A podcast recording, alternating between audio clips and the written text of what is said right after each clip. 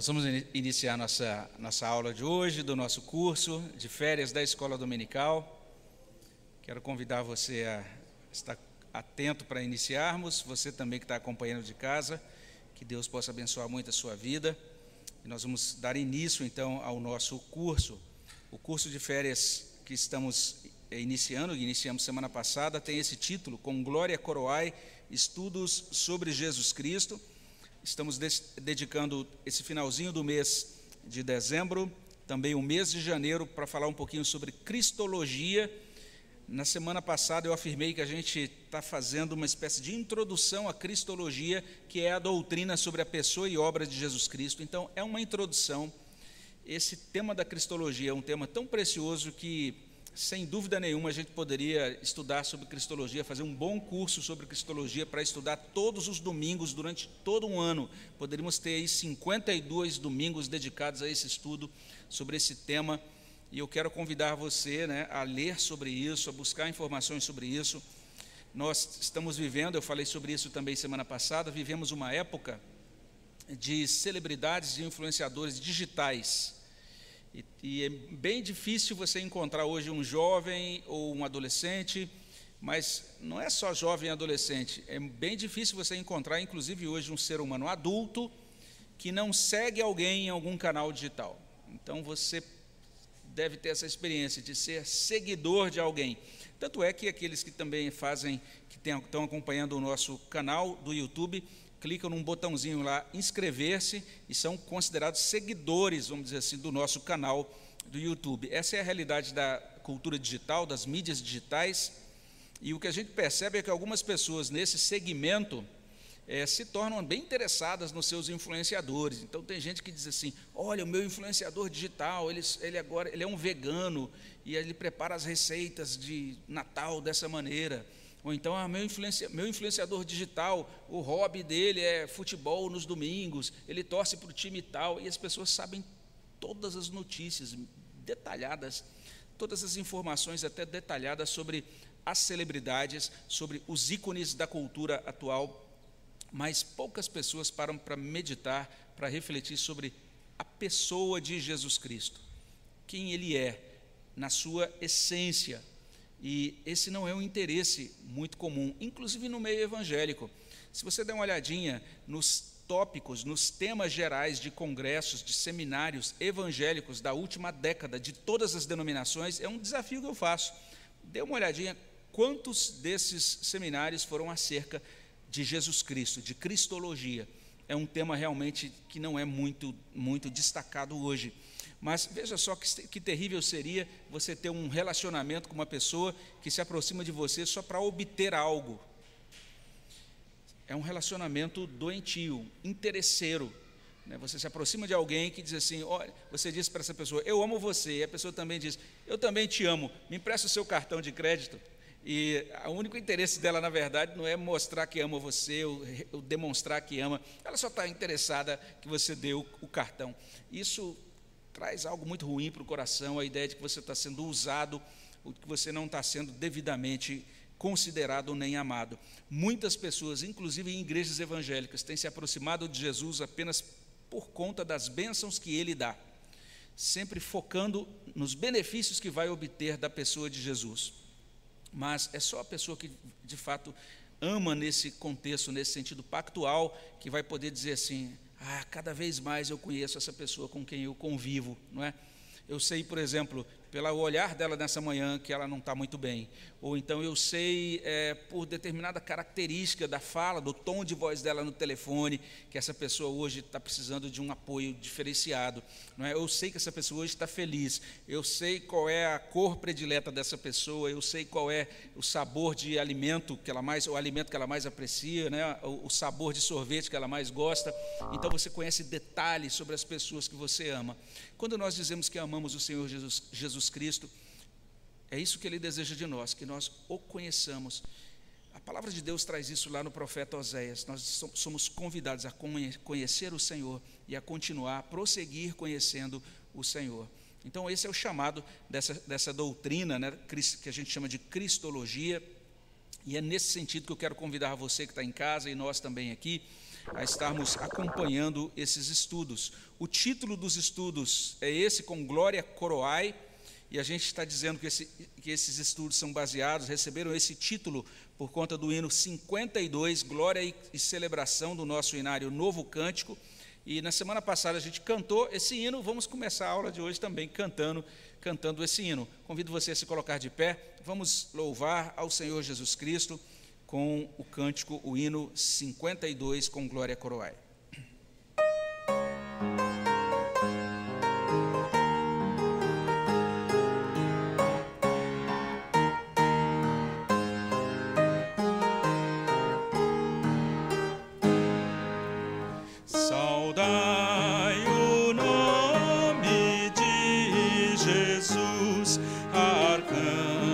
adorai.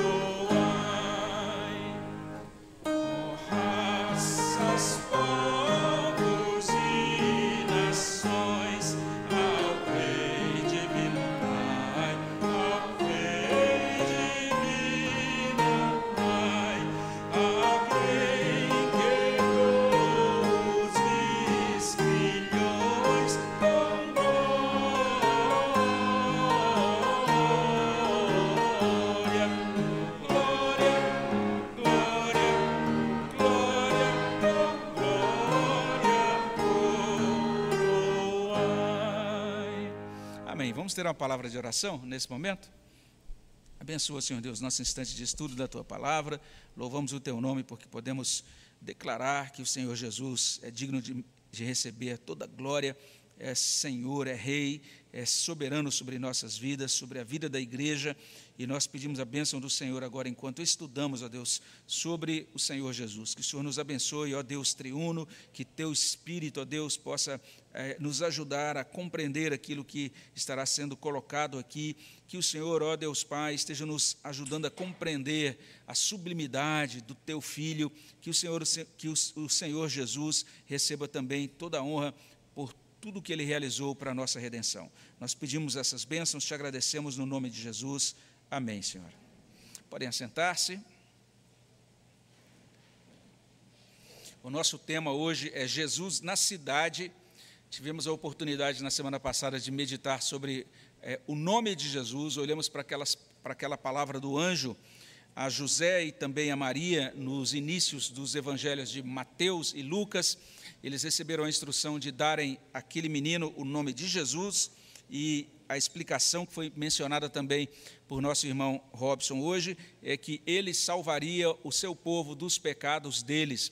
E daí a gente depreendeu algumas, depreendeu algumas coisas, fez algumas declarações acerca do nome de Jesus Cristo. É, o nome Jesus, de acordo com o nosso estudo de domingo passado, indica que ele é o Messias, ele é aquele Cristo prometido, aguardado pelos judeus é, com base nas profecias do Antigo Testamento, como nós ouvimos hoje.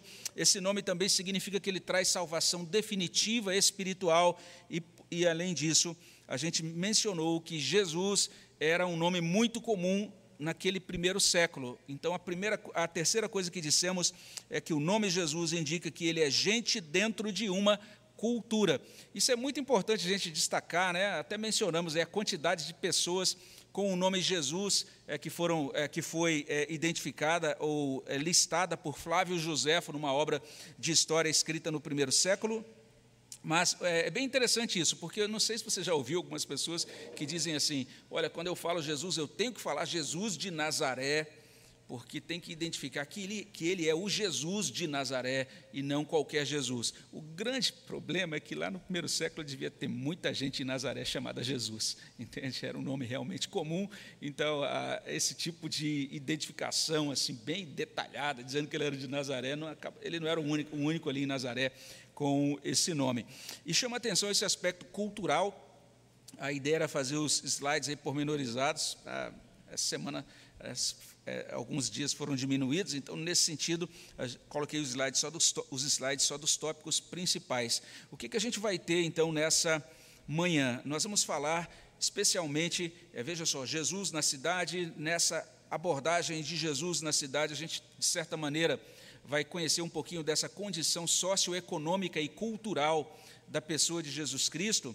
E nesses termos a gente vai falar sobre a pobreza de Jesus, as implicações de Jesus ter nascido nessa cidade chamada Nazaré e algumas matizes culturais dessa terra de Canaã nos tempos de Jesus. O nosso objetivo é fazer essa abordagem estamos estudando Cristologia, estamos estudando nesse primeiro momento Jesus como homem e vamos entender um pouco esses aspectos que a gente chama de aspectos que também são importantes, socioeconômicos e culturais. Então, primeiro, nós vamos olhar é, para Jesus na sua pobreza, só mostrar o slide das aulas para você entender ali, pode voltar ali. Nós a semana passada começamos o nome é de Jesus, hoje Jesus na cidade. Na semana que vem, exatamente o domingo depois do Natal, vamos estar falando sobre a questão da encarnação, né, do ventre e substância de Maria. No dia 2 de janeiro, uma pessoa completa. No dia 9 de janeiro, as tentações de Jesus. E no dia 30 de janeiro, Filho do Homem impecável e ressurreto. Sendo que no dia 16 nós não teremos escola dominical, teremos a Assembleia Administrativa da Igreja, às 9 horas, e no dia 23 nós teremos escola dominical em classe única com o reverendo Jader Filho. O reverendo Jader vai estar conosco nesse final de semana é, do dia 23, falando no culto da manhã, falando também na escola dominical e pregando no culto da noite. Esses são os temas. Então, agora, agora sim, a gente vai meditar sobre esse primeiro tópico, que é o tópico da pobreza de Jesus. Vamos tentar entender isso a partir da palavra de Deus. E gostaria de convidar vocês a participarem, né? Então, eu vou falar, vou mencionando alguns textos bíblicos, você é convidado a abrir sua Bíblia nesses textos, ou em alguns momentos eu vou estar pedindo vocês também para fazerem a leitura desses textos. A única coisa que eu peço é isso: se você quiser fazer a leitura, é, vem aqui à frente e faça a leitura aqui no microfone para quem estiver acompanhando de casa possa ouvir a sua leitura. Também, se você quiser fazer uma pergunta ou observação, é, pode vir aqui, ou então você pode levantar a mão e a gente tenta levar o microfone aí para você também, é, talvez não precisar ficar levantando se for meio complicado para você, tá bom? Vamos pensar então nessa primeira questão do, da pobreza, estamos falando sobre situação socioeconômica de Jesus. Quero convidar você a abrir a sua Bíblia em Lucas capítulo 1, versículo 48. Lucas 1, 48. Nesse trecho, a gente tem um cântico que é muito importante dentro desse, desses relatos iniciais de Lucas, o chamado Cântico de Maria. E Maria entoa esse cântico que fica registrado aí nas Escrituras como um louvor muito sincero a Deus e cheio de significado teológico. E veja só o que ela diz nesse cântico. Eu vou ler aqui. É, ela começa dizendo, então, disse Maria, o texto começa dizendo, então, disse Maria, a minha alma engrandece ao Senhor, o meu espírito se alegrou em Deus, meu Salvador. E o verso 48, se você encontrou aí, vamos ler juntos? Veja só o que consta aí, vamos ler. Porque contemplou na humildade da sua serva, pois desde agora todas as gerações me considerarão bem-aventurada. Especialmente, veja só, contemplou na humildade da sua serva. Essa palavra que é traduzida por humildade aqui é uma palavra bem interessante. De certa forma, ela aponta para esse aspecto da atitude, da postura dela, ah, no fato dela se aproximar diante de Deus, reconhecendo a sua dependência, a sua finitude, o modo como Deus graciosamente estava abençoando a vida dela. Mas essa palavra também é uma referência à sua condição social.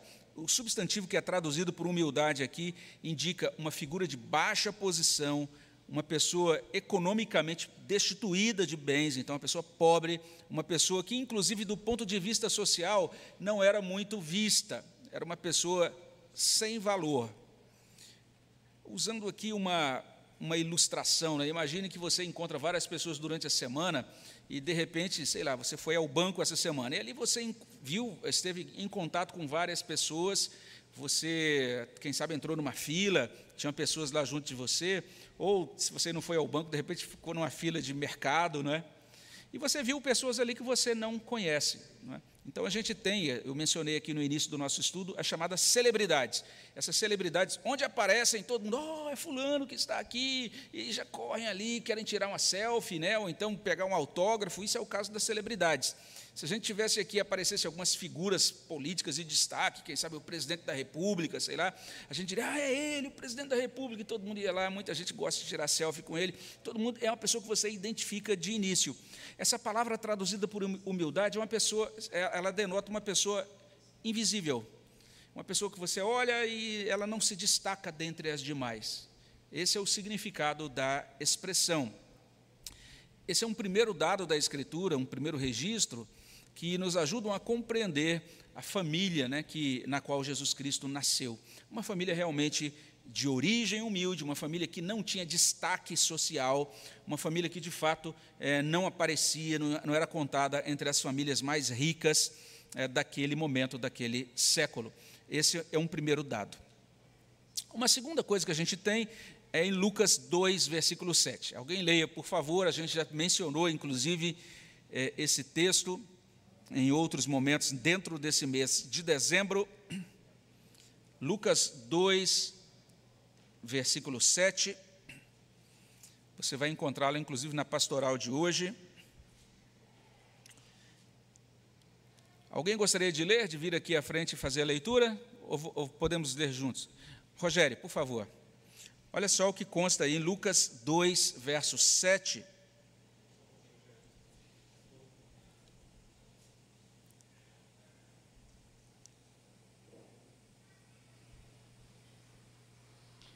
E ela deu à luz o seu filho primogênito, enfaixou-o e o deitou numa manjedoura, porque não havia lugar para eles na hospedaria.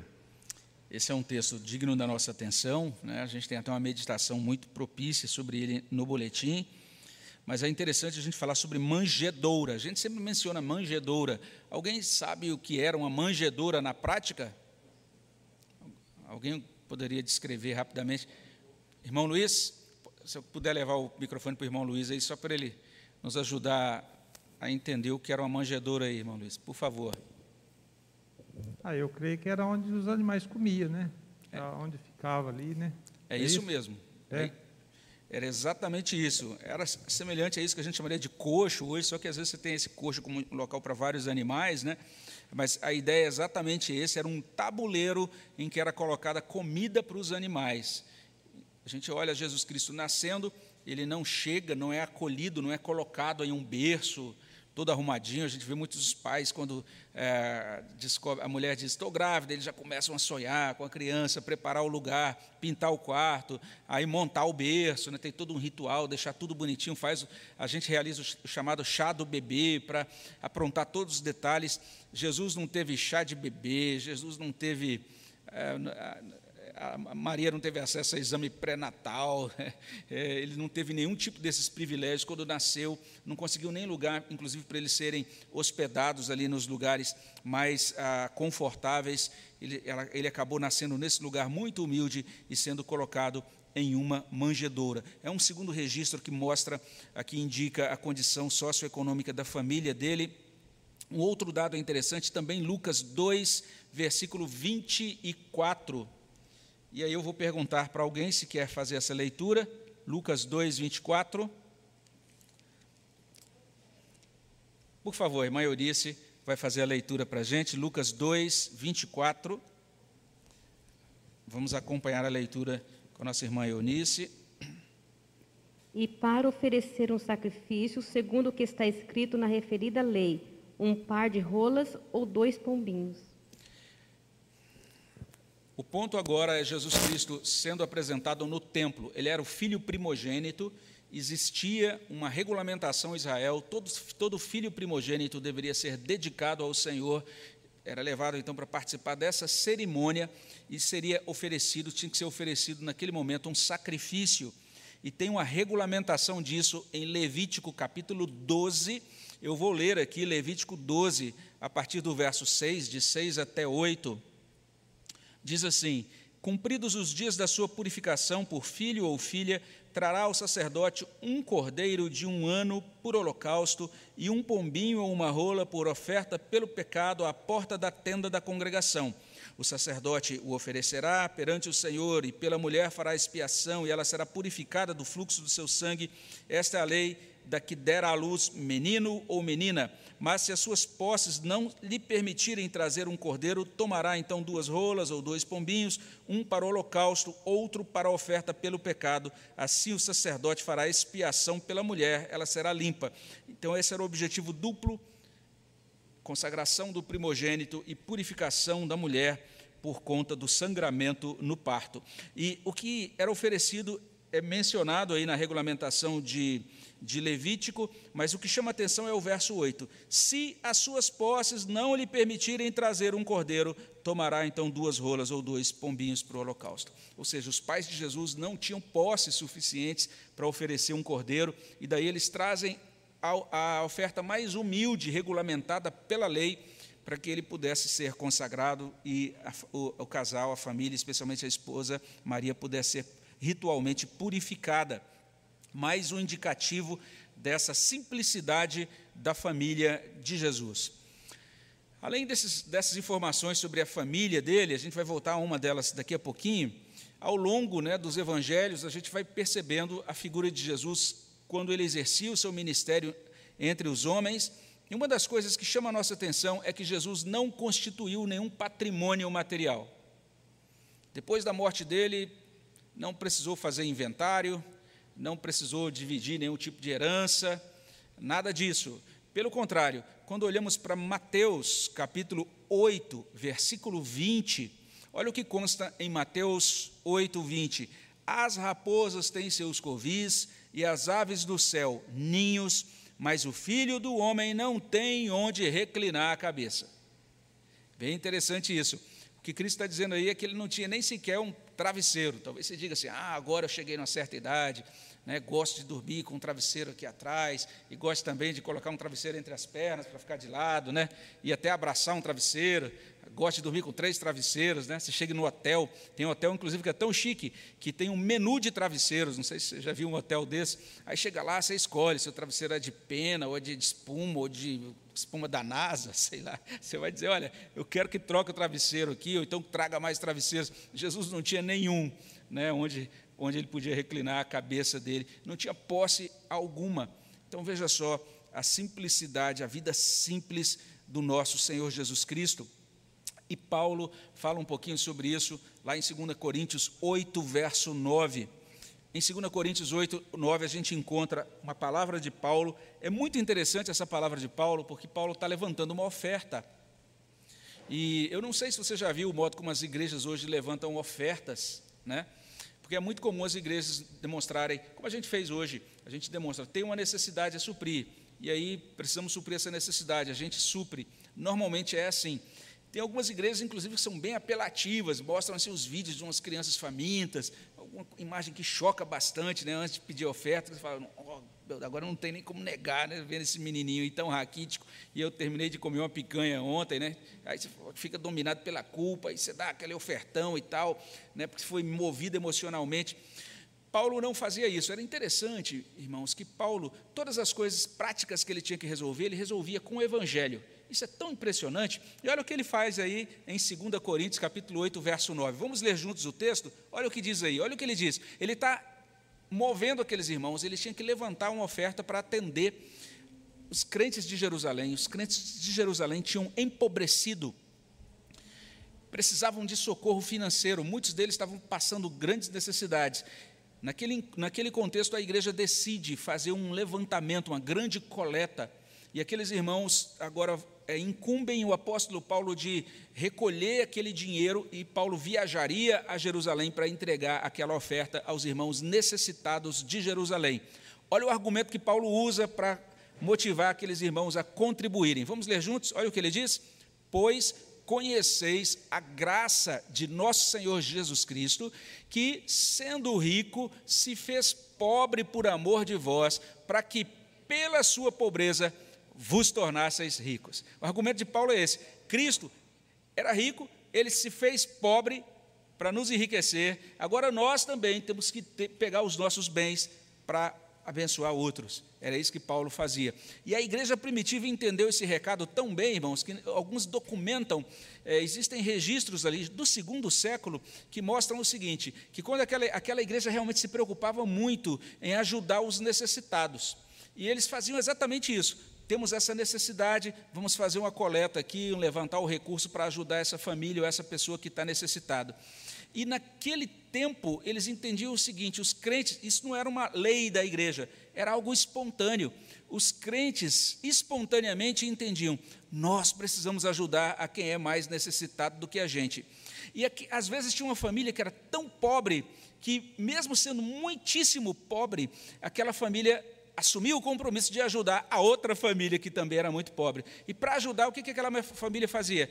Ela jejuava uma refeição e pegava aquilo que seria comido né, naquela refeição para doar para a família mais necessitada. Olha só que interessante. Eles entenderam isso, que Cristo ele abriu mão do que tinha para ajudar a nós que éramos pobres. E agora nós também devemos fazer isso para ajudar uns aos outros. Muito bonito, muito tocante Paulo mencionar isso e destacando essa razão né, da, da, da pobreza de Cristo também como uma oportunidade para a generosidade dos irmãos. Agora é interessante a gente pensar num detalhe. Quando a gente fala de Jesus pobre, a gente não pode confundir pobreza com miserabilidade. Ele era pobre, mas não era miserável. O que, que significa isso? A Bíblia vai dizer que Jesus era filho de um homem chamado José. E o que, que a Bíblia fala sobre José? Olha lá, Mateus 13, 55. Eu vou abrir aqui para a gente fazer a leitura. E observe bem o que consta nesse texto. Mateus 13, 55. Vamos ler juntos? Se você quiser, está aí na, no nosso, na nossa tela para a gente fazer a leitura. Vamos ler, diz assim: Não é este o filho do carpinteiro? Não se chama sua mãe Maria? e seus irmãos Tiago, José, Simão e Judas. E o destaque é a palavra, a palavra carpinteiro. Jesus é chamado de filho do carpinteiro. E de modo geral, ficou bastante convencionado isso de que Jesus que era, era isso era incontestável. Os pais ensinavam seus ofícios aos filhos é, é, algo com muita segurança que a gente pode dizer que Cristo também exerceu esse ofício de carpinteiro junto do Pai, inclusive depois é, da, do falecimento do seu pai. A gente pode dizer que Jesus também era um carpinteiro. E até ontem aconteceu algo bem interessante. A gente estava num, numa, num culto de ação de graças na casa do nosso irmão presbítero Antônio, e tinha lá uma dupla né, de moda de raiz, assim, de viola, essas coisas. E um daqueles irmãos, chamado Donizete, né, ele contou lá uma, uma história sobre uma música, o modo como ele compôs uma música, uma, veio uma ideia de uma música para ele, e ele ouviu aquele ditado, né? Pau que nasce torto, morre torto. Ele ouviu, ficou meditando naquilo e ele contou o seguinte: ele falou, oh, pastor, eu, eu, um sobrinho meu falou isso para mim, e eu entrei no carro, estava de viagem para Rondonópolis, alguma coisa assim, e fiquei pensando, mas será que está certo isso? Pau que morre torto, nasce torto? E aí veio essa música aqui na minha cabeça. Eu não vou passar a música aqui, meu objetivo não é divulgar o sertanejo de raiz. Se você quiser, depois eu posso mandar que eu gravei lá ele cantando lá na hora. E eu achei lindíssima a música, né? E basicamente daquela música ele vai dizer isso: que existe o ditado pau que nasce torto morre torto, mas é possível você acertar as falhas da madeira com um bom trabalho de carpintaria, e quem endireita o homem torto é Jesus, um carpinteiro da Galiléia. Achei tão bonito o modo como ele viu esse detalhe, né? E é bem interessante, bem tocante esse detalhe de Jesus como carpinteiro. Mas o que chama a atenção, que eu quero destacar aqui, é que essa palavra para carpinteiro, usada para designar Jesus, é a palavra tecton. Essa é uma palavra bem interessante, significa literalmente um construtor. Esse é o significado da palavra. E, inclusive, é, essa palavra é a raiz da palavra arquitecton. A palavra arquiteto vem de tecton. Uma palavra bem interessante, alguns estudiosos vão dizer isso. É, veja só o que dizem esses dois estudiosos, né? Johannes Low e Naida. Eles dizem assim: há todas as razões para acreditar que nos tempos bíblicos alguém que fosse considerado um tecton seria hábil no uso da madeira e pedra e possivelmente até mesmo metal. É interessante quando pensamos em Jesus, então, como um construtor, ou como um carpinteiro, juntamente com seu pai, né, e o seu pai como um carpinteiro. Tem dois estudiosos que escrevem um livro bem interessante, né? o nome deles é Carsten Tiede e Mateus Dancona. Escrevem um livro bem interessante intitulado Testemunha Ocular de Jesus. E eles fazem algumas avaliações assim históricas daquela época e eles é, chamam a atenção para um fato que não aparece no Novo Testamento. É que ali próximo de Nazaré existia uma outra cidade chamada Séforis. Essa cidade chamada Séforis não é mencionada no Novo Testamento, mas ela ficava bem grudadinha de Nazaré, ficava seis quilômetros de Nazaré. E aquela cidade se tornou uma das principais cidades daquela região, Alguns chegam a dizer o seguinte: que Séforis foi a mais importante cidade depois de Jerusalém, sob uma perspectiva cristã. Olha só que interessante, apesar de não ser mencionada é, nos nossos evangelhos. E aquela cidade estava em franco processo de construção na época da, da, do, do, primeiro século, na época de Jesus Cristo. E que existe uma boa probabilidade da gente até imaginar isso, né, de José e Jesus indo trabalhar em Séforis, porque existia toda uma demanda realmente de profissionais de carpintaria, de construtores em Séforis. É bem interessante essa, essa ponderação sobre eles, porque aquela cidade que estava ali sendo reconstruída, ganhando uma série de modificações, ali durante a juventude de Jesus, ela abre, abriu esse espaço para o desempenho dessa profissão. Então, a profissão de carpinteiro era uma profissão que a gente, ao mesmo tempo, ao mesmo tempo pode chamar de simples, de é uma profissão técnica, mas ao mesmo tempo ela concedeu a Jesus e a sua família obter os recursos suficientes para a subsistência deles e a gente vai perceber, inclusive, recursos para a sociabilidade deles e também recursos, é, inclusive, é, culturais, como a gente vai perceber daqui a pouquinho. Então, o primeiro dado que a gente tem na Escritura, quando a gente pensa na pessoa de Jesus, a gente está pensando na natureza humana de Jesus. Jesus viveu nesse mundo, ele nasceu numa família bastante simples. Essa família era uma família de trabalhadores, né? o seu pai, como esse trabalhador que desenvolvia essa profissão, provavelmente ensinou o seu filho Jesus Cristo também o mesmo ofício e por meio desse trabalho deles, eles obtiveram um sustento digno e, e também suficiente para, os seus, para a sua subsistência e também para a sua vida social e cultural. A gente percebe nesses registros do nascimento o quanto realmente eles não eram pessoas de destaque social na cidade, não teriam a melhor casa da cidade, também não apareceriam nos jornais da cidade, agora ninguém usa jornal mais, né, mas nas mídias sociais da cidade mas ah, certamente eram pessoas eh, de origem e de configuração simples. Um outro detalhe a ser colocado, agora o segundo ponto, pedi para mostrar o próximo slide, além de pensarmos nessa, nessa ah, de situarmos essa questão daquilo que a gente chama de pobreza de Jesus, existe outro aspecto que é o status da cidade de Nazaré. É bem interessante, Jesus não apenas sofreu algum estigma por conta da pobreza familiar, mas também por conta das suas origens, especialmente da residência dele em Nazaré. Veja só algumas coisas que a gente encontra no Evangelho. Lucas, capítulo 1, versículo 26. Lucas, capítulo 1, versículo 26.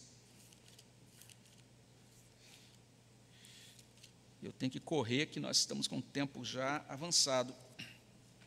Lucas 1, 26. Ah, já foi mostrado ali, vamos ler juntos? Olha o que diz. No sexto mês, foi o anjo Gabriel enviado da parte de Deus para uma cidade da Galiléia chamada Nazaré. Isso nos ajuda a entender que Maria era de Nazaré. Então nós temos a mãe de Jesus situada nessa cidade. Lucas 2, 39 vai, vai é, de certa maneira, apenas retificar, ou ratificar, desculpe melhor, isso, né, cumpridas todas as ordenanças segundo a lei do Senhor, voltaram para Galiléia, para a sua cidade de Nazaré. A cidade de Nazaré, ela tinha um estigma. Que estigma era esse? Especialmente o evangelista João nos ajuda a entender alguma coisa sobre Nazaré. Você pode abrir sua Bíblia em João 1:46. Olha o que diz João, capítulo 1, verso 46. Então nós temos um momento bem interessante em que Natanael está ouvindo falar sobre essa figura, sobre a pessoa de Jesus Cristo, e é bem interessante o que encontramos aqui. Filipe encontra Natanael e diz: Olha, nós achamos aquele de quem Moisés escreveu na lei, a quem se referiam os profetas, Jesus. Aí ele diz: Jesus, o Nazareno, filho de José. Olha a resposta de Natanael. Veja só, vamos ler juntos, o texto está aí no slide. Perguntou-lhe Natanael: De Nazaré pode sair alguma coisa boa? Entendeu a fama que Nazaré tinha? então não era uma cidade, quando você dizia, sou de Nazaré, o pessoal, oh Normalmente o pessoal ia fazer tipo mineiro, nó, então nu. Né? Fala, Nazaré, que coisa doida é essa? Né? Como é que alguma coisa boa pode vir dali? E Felipe tem essa, guiado por Deus, ele, ele encaminha dessa maneira, vem e vê. Aliás, essa ideia de vir e, vir, e, e olhar e ver aparece algumas vezes aqui nesse capítulo 1 de João, de, é, primeiro do Evangelho de João, de maneira bem interessante. Observe também João, capítulo 7, versículo 46. João 7, 46. E veja só o que consta lá. Está hum, mostrando um versículo ali que não é bem o que eu quero. Será que eu coloquei o endereço errado? João 7. Eu acho que eu enderecei errado aqui.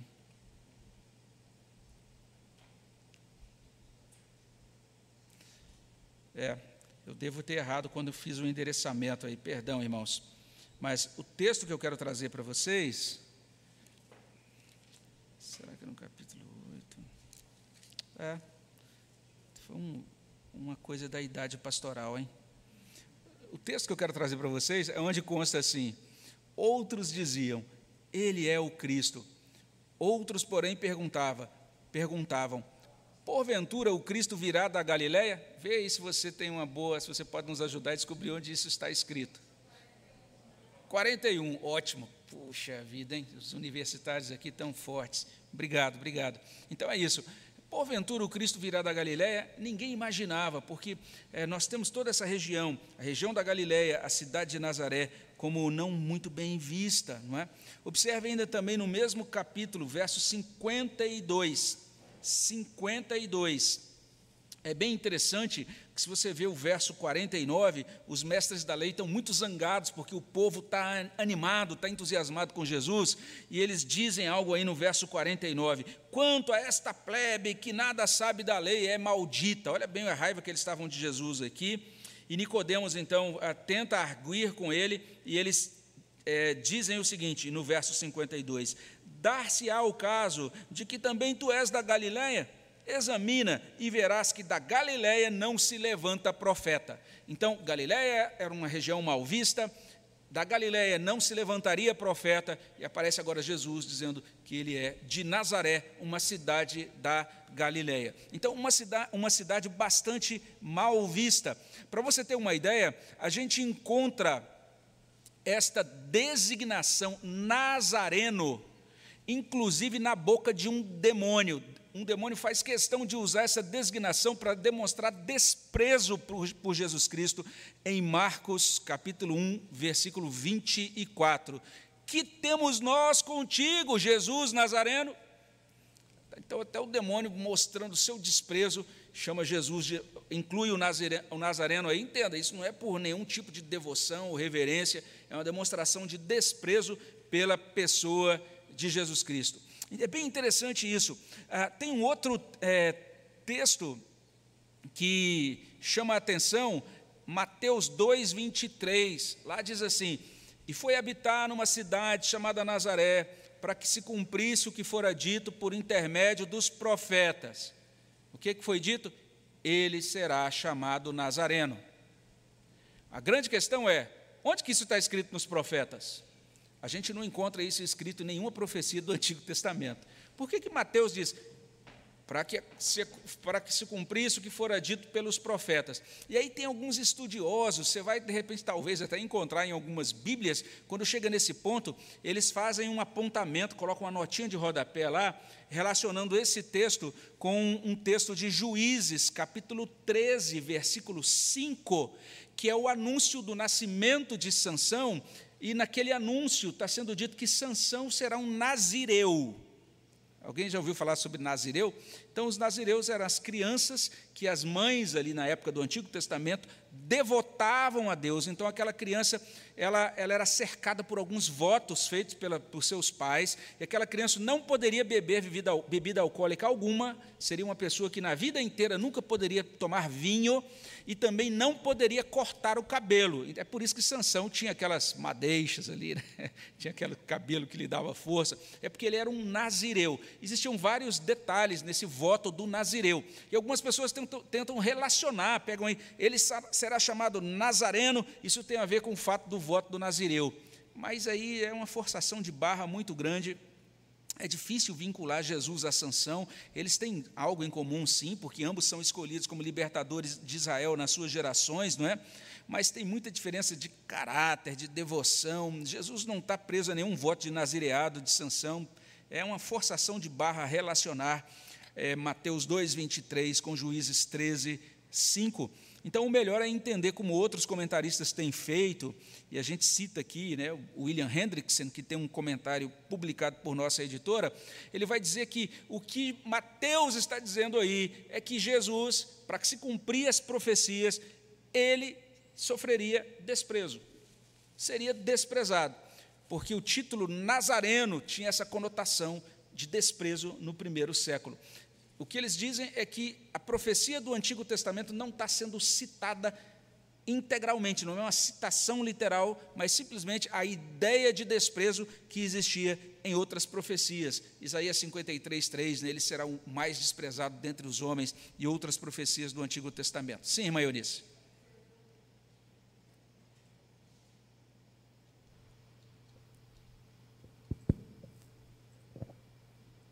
Lá na minha cidade, no Mato Grosso do Sul, tinha muitas brigas, na, às vezes, na cidade, e eles xingavam seu Nazarento. E tinha essa palavra de chamar o, o xingar o outro de Nazarento. Ah, lá era Lazarento. Na, Nazarento. Nazarento. Ah, seu Nazarento. Só, era assim, xingavam. e eu já vi no Google, se vocês podem até olhar no Google, que a palavra Nazarento vem de Nazareno. Olha bem, então, um no primeiro, no primeiro um século era considerado um xingamento, era considerado uma, algo que demonstrava desprezo mesmo. Bem interessante isso.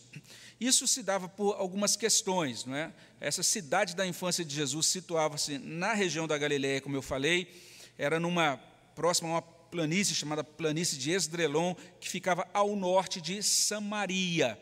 Essa região de Samaria era uma região considerada cerimonialmente impura para os judeus ortodoxos naquele primeiro século. É interessante essa região. É, os judeus olhavam para aquele povo da Galiléia e para o povo especificamente, então isso se, se aplicava ao povo de Nazaré, não é? E elas consideravam aquele povo de má fama, porque era considerado um povo etnicamente, cerimonialmente, espiritualmente misturado não eram judeus puros que praticavam o culto conforme todas as prescrições do Antigo Testamento. Pode ver que quando Jesus chega em Samaria, a mulher tem uma disputa, fala: Senhor, o pessoal daqui diz que tem que adorar o Senhor nesse monte, e tem o, o pessoal diz que é só em Jerusalém. Tinha inclusive disputas teológicas entre eles, e a grande questão é que eles não eram considerados, vamos dizer assim, pessoas puras do ponto de vista étnico, cerimonial e também espiritual. Isso indica que Jesus sofreu isso que a gente chamaria, na linguagem de hoje, de preconceito, de marginalização, inclusive social e religiosa, desde os primeiros anos da vida dele. Ele, nunca, ele já não foi bem visto desde, desde o início. E como homem, Jesus soube o que é ser rebaixado, ele soube o que é ser desconsiderado por não possuir recursos, por não possuir sequer uma habitação aceitável ou um lugar honrado, né? uma, uma origem assim, e um estabelecimento da família em um lugar honrado. Então, até na paixão de Jesus Cristo, para mostrar o máximo da execração, da humilhação para ele, para mostrar o quanto ele era um nada para aquelas pessoas, Pilatos fez questão de escrever: Jesus Nazareno, Rei dos Judeus. Aquilo era uma afronta. A expressão Nazareno, ele estava dizendo: essa pessoa aqui é um zero à esquerda para nós, não tem nenhum valor para a gente. É por isso que ele está sendo morto nessa cruz. Então você às vezes vê os filmes lá, né? Jesus Nazareno, rei dos judeus, você ora, oh, Jesus de Nazaré, pensando que está falando isso, um texto, uma, uma, expressão que naquele primeiro século tinha uma conotação de honra. É, quando Pilatos coloca Jesus Nazareno, ele está é, fazendo uma afronta à pessoa de Jesus na sua crucificação. Só para a gente fechar, temos seis minutos aqui. Deixa eu correr agora só para falar rapidamente o último, sobre o último tópico. Jesus na cultura do seu tempo. É interessante quando a gente analisa a sociedade de Jesus, quando a gente vê os filmes sobre Jesus, isso não aparece muito bem, não é muito destacado nos filmes, mas a, aquela chamada Terra de Canaã, no primeiro século, possuía uma sociedade multifacetada, não é? Então, quando a gente olha para aquela sociedade, aquele ambiente do Império Romano era uma mistura de culturas. Você tinha a cultura persa, com toda essa ideia de demonologia, né, muita superstição persa, você tinha a cultura grega, você tinha ali a cultura romana e também, certamente, a cultura judaica. E de vez em quando, essa semana mesmo, eu ouvi alguém falando, a gente, eu estou acompanhando alguns vídeos aí que falam sobre a, a, a expulsão da, da, ordem dos pastores de um pastor de renome da denominação batista, e estou vendo o que os pastores estão falando sobre a saída desse pastor, etc. Mas uh, um, uma pessoa que comenta lá sobre esse assunto disse assim: olha, lá no primeiro século as pessoas eram totalmente toscas. Na época de Jesus, as pessoas eram totalmente brutas, elas eram analfabetas e tal, e tal, e tal. E eu ouvi aquilo fiquei pensando, puxa, essa pessoa não está bem informada. Não era exatamente isso que acontecia na terra de Canaã, no primeiro século, na época de Jesus. Para começar, veja só, dentro do contexto do povo judeu, a gente pode dizer com um considerável grau de segurança que, quanto especialmente essa capacidade de ler e escrever, é, a gente se surpreende. Veja só, tem um texto que é mal interpretado. Primeira, ah, desculpe, Atos capítulo 4, versículo 13. E eu vou, vou tentar caminhar aqui para a gente terminar os próximos seis, sete minutos. Então, Atos capítulo 4, verso 13. Veja só o que diz Atos 4, 13. Vamos ler juntos, está aí no nosso slide. Diz assim: Ao ver a intrepidez de Pedro e João, sabendo que eram homens iletrados e incultos, admiraram-se e reconheceram que haviam eles estado com Jesus. Não sei se você já ouviu alguém que disse algo semelhante. Olha, os apóstolos eram analfabetos. Você vê aqui, inclusive, com base em Atos 4,13. Eles eram iletrados e é, também incultos. Significa que eles não sabiam ler, nem escrever, etc. É uma interpretação errada do texto e não combina com o que a gente encontra no restante do próprio Novo Testamento, não é? Porque ah, ah, a gente vai tentar entender isso aqui olhando para esses textos, mas ah, aqueles mesmos estudiosos que eu, que eu mencionei agora há pouco, Low e Naida, eles dizem assim: algumas pessoas assumiram que a palavra agramatos, em Atos 4,13, significa analfabeto, no sentido de não ser capaz de ler ou escrever, mas isso é altamente improvável. E ele vai explicar. Em vista da alfabetização quase universal nos tempos do Novo Testamento, como resultado da extensa escolarização da sinagoga. Então, todo judeu, todo menino judeu já era colocado na sinagoga a partir dos seis anos. Então, a partir dos seis anos, ele, aprendia na sinagoga a ler, para que ele pudesse ler as Escrituras. Então, isso era uma distinção do povo judeu. Por isso que esse povo foi chamado, já na antiguidade, de o povo do livro. Então, isso era uma distinção. Quando a gente pensa nos judeus na época de Jesus, era muito improvável um judeu não saber, não conseguir ler. Essa palavra que é traduzida por inculto, ela tem um sentido de indouto. E parece que a referência é o seguinte: é que os apóstolos não tinham treinamento rabínico formal. Ou seja, você tinha a escolarização, e se você quisesse, o menino podia dizer assim: quero ser fariseu. Aí ele prosseguia aos pés dos fariseus, dos rabinos, para se tornar um especialista em teologia, vamos dizer assim. É o que aconteceu com Paulo aos pés de Gamaliel. Mas se não, você passava por aquele processo inicial e ia tocar a vida. No caso dos apóstolos mencionados, eles então se dedicaram ao ofício da pesca, eram pescadores. Mas isso não significa que eles não sabiam ler e não sabiam escrever. É, é bem interessante o que diz um estudioso chamado Daniel Ropes. Ele diz assim: em termos gerais, tem-se a impressão de que a maioria dos judeus sabia ler e escrever. Encontramos muitas alusões a essa habilidade, mesmo sem ir além dos evangelhos. Ele vai citar alguns exemplos. Olha só, Lucas 16, 6 traz aquela parábola ali do administrador infiel e diz: aquele administrador diz a um devedor dele o seguinte: assenta-te depressa e escreve 50. Olha só que interessante. Quando a gente olha para outro texto, Lucas, Lucas capítulo 1, 62 a 63, diz que Zacarias não podia falar, ele tinha ficado mudo por conta de uma ação de Deus na vida dele.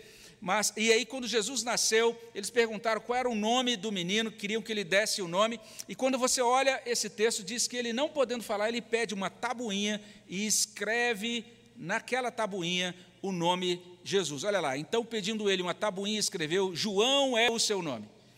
Então tem essa figura aí, a gente vê lá, o, a, essa ideia da escrita. O próprio Cristo, quando ele vai falar sobre a lei, ele diz: nenhum é, tio né, dessa lei é, deixa, pode ser desconsiderado. Ele cita uma letra, a menor letra do alfabeto da época. Se ninguém tivesse conhecimento do que era alfabeto, seria, ele não usaria esse tipo de ilustração no ensino dele, não é? E, inclusive, naquele relato de João 8,6, quando a mulher foi apanhada em adultério, Jesus se abaixa e ele começa a escrever na terra.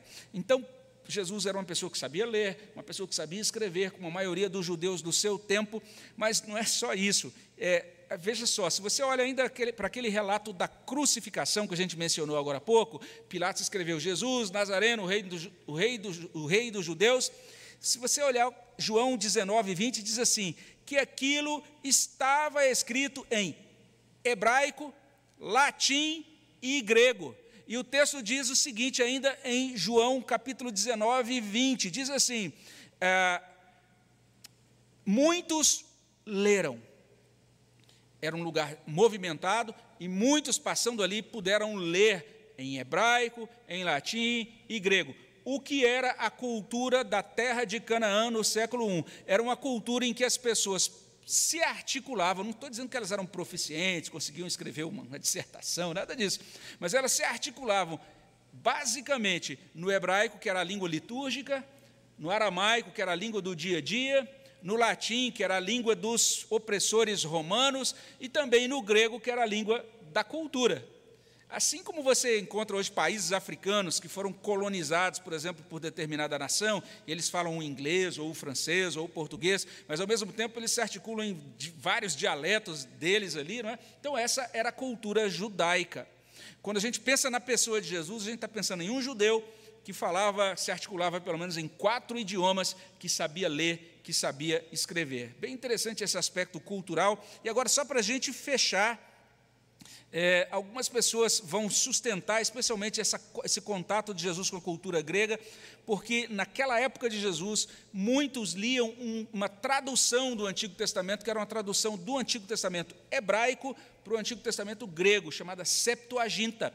Essa tradução é muito citada no Novo Testamento. Não sei se você já notou isso. Às vezes você está lendo um texto do Novo Testamento e diz assim: Isso aconteceu para se cumprir tal profecia, por exemplo.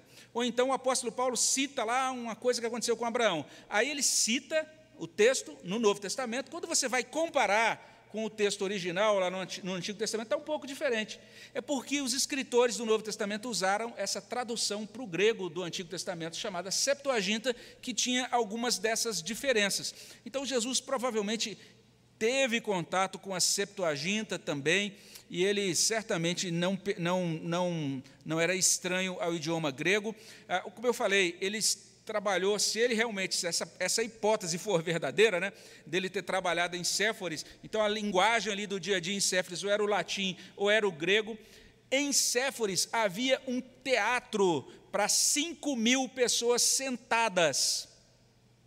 Olha só, então certamente existia muito de cultura grega em Séforis. Eu não estou dizendo que Jesus foi ao teatro, porque era impensável para um judeu ortodoxo ir ao teatro, assistir uma peça pagã. Né? Isso dentro da cultura judaica é impensável.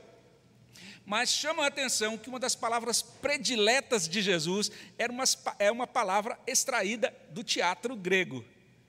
Que interessante, é uma palavra que você encontra muito nos evangelhos. Quando você lê os evangelhos, não dá para deixar de notá-la. Hipócrites, hipócritas, que significa ator essa é, essa é, a palavra. De vez em quando ele está dizendo, oh, não seja como esses atores, esses hipócritas. E quando olhamos, inclusive, a igreja primitiva no século I, se você fosse ator e se convertesse ao cristianismo, você tinha que abandonar a profissão de ator. A igreja primitiva entendia, nós não podemos considerar honesto uma profissão que a pessoa ganhe dinheiro mentindo, fingindo ser outra pessoa. Então, o melhor ator é aquele que finge melhor, assume o personagem. Né? E a igreja primitiva dizia: se você quiser ganhar a vida assim, tem que deixar de ser ator e virar outra coisa para ser batizado. Bem interessante esse, esse, detalhe da igreja primitiva. Então, o que a gente pode dizer que Jesus, olhando esses dados, e a gente aqui já parte para fechar, ele não era rico, mas ele era um homem do seu tempo, era um homem inserido na cultura judaica, mas que também dialogava com as culturas pagãs. Ele era capaz de dialogar em diferentes ambientes, em pelo menos quatro idiomas. Bem interessante você ter uma imagem do que é esse Jesus humilde, esse Jesus conectado à cultura do seu tempo. E só pedir para mostrar aí o último slide, só para a gente fechar. Quando a gente pensa nessa pobreza de Jesus, vamos ver se aparece lá. Quando a gente pensa na pobreza de Jesus, então, uma das coisas que chama a nossa atenção é que essa pobreza de Jesus, de certa forma, é, nos motiva, isso tem algo a dizer para nós quando a gente pensa na nossa própria caminhada com Deus hoje, né? É, isso tem muito de incentivo para a nossa humildade. O nosso Senhor caminhou como uma pessoa humilde nesse mundo. Então, parece que essa ideia do propósito, de entender o propósito da vida cristã, como você ser grande e a pessoa que se destaca, inclusive a própria ideia do cristianismo como uma grande força motriz da, da cultura e da sociedade, que tem grande influência na política e que é muito poderoso junto aos, aos, ao governo, não combina muito com essa com o redentor, com o, aquele que é o centro do cristianismo. É, é um grande chamado para uma vida de humildade, além também, além disso, com grandes implicações para uma vida de generosidade. Uma segunda afirmação é quando pensamos em Jesus em Nazaré, isso também nos compunge, nos move a sermos, a ser, a sermos firmes e também alegres em Deus a despeito do desprezo. O nosso Senhor Jesus Cristo sempre foi desprezado, até mesmo por conta da cidade de onde veio, onde ele foi criado, onde ele cresceu. Então, essa ideia de que, como cristão, você tem que estar sempre honrado, ou as pessoas têm que aplaudir você, Jesus soube conviver muito bem é, com essa, essa situação de ser diminuído, né, de ser motivo de chacota para os outros. E ele prosseguiu, aprendeu isso desde a sua infância, e isso prosseguiu até a culminação desse desprezo na cruz. E quando pensamos em Jesus na cultura, Jesus conseguiu fazer essas duas coisas. Ele conseguiu integrar-se à cultura sem assimilar as ideologias e o mundanismo da cultura. Ele tinha tudo isso plenamente integrado. É interessante, tem inclusive um momento do Evangelho é, que está lá em João capítulo 12, de 20 a 27. Vale a pena você ler em casa, a gente já está terminando aí, já vamos orar, mas vale a pena isso, vale a pena, vale a, pena a gente lembrar disso. Jesus está em Jerusalém para uma festa e alguém chega para ele e diz: Ó oh, Senhor Jesus, tem uns gregos aí que querem falar com o Senhor. Ou seja, que oportunidade, hein, Jesus de repente reunir com aqueles gregos fazer um diálogo filosófico ali, que os gregos gostavam muito de filosofia, né? E Jesus nem dá bola para os gregos, o que ele diz: olha, o que eu quero dizer para vocês é que o filho do homem vai morrer e vai ser desprezado e vai morrer na cruz. Interessante, Jesus não dá a mínima atenção, ele está dizendo isso. Eu estou aqui, sei muito bem o que é a cultura grega, mas eu preciso cumprir o propósito para o qual eu fui designado por meu Pai.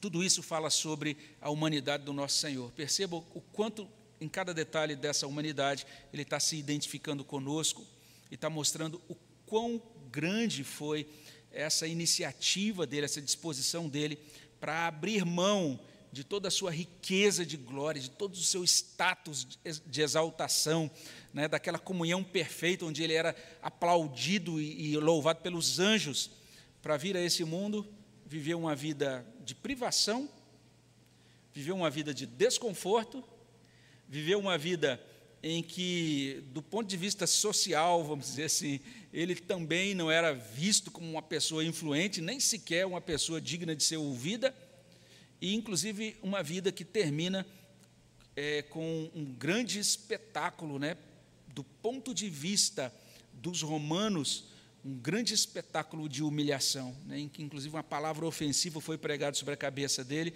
enquanto ele morria da morte mais ofensiva, mais humilhante, que era a morte de cruz. E Jesus fez tudo isso para a nossa redenção, para ser o nosso Senhor, o nosso Redentor nessa manhã. Nós temos muito a louvá-lo e, como nós cantamos, né? É, com glória coroar o nosso Senhor, coroá-lo com glória, com exaltação, com louvor, por conta de sua grande disposição para humilhar-se para nossa, em favor da nossa salvação. Nós vamos terminar com oração é, avançamos um pouquinho aí, peço desculpas, vamos, vamos terminar orando, pedindo que Deus aplique né, aquilo que é útil de tudo que ouvimos para a nossa edificação e também que Deus nos abençoe e prepare para o culto logo mais à noite. Vamos baixar nossas cabeças e vamos orar ao nosso Deus. Obrigado, Pai, pela tua bênção. Prepara-nos para logo mais estarmos também louvando o teu nome na cantata de Natal. Ó Deus, acima de tudo, traz para o nosso coração a preciosidade que nós possamos nos maravilhar em quem Jesus é, em, no modo como ele se encarnou e o modo como ele assumiu a nossa humanidade, ó Pai, para que hoje desfrutássemos da salvação. Muito obrigado por isso. Ó Deus, nos alegre, nos encha, Senhor Deus, de júbilo pelo Natal, pela vinda do Senhor encarnado. Nós te agradecemos e é no nome dele que nós te louvamos. Amém, Senhor. Um bom restante de domingo para vocês. Você que também acompanhou, está acompanhando aí de casa, receba o nosso abraço. Que Deus abençoe também no restante desse domingo.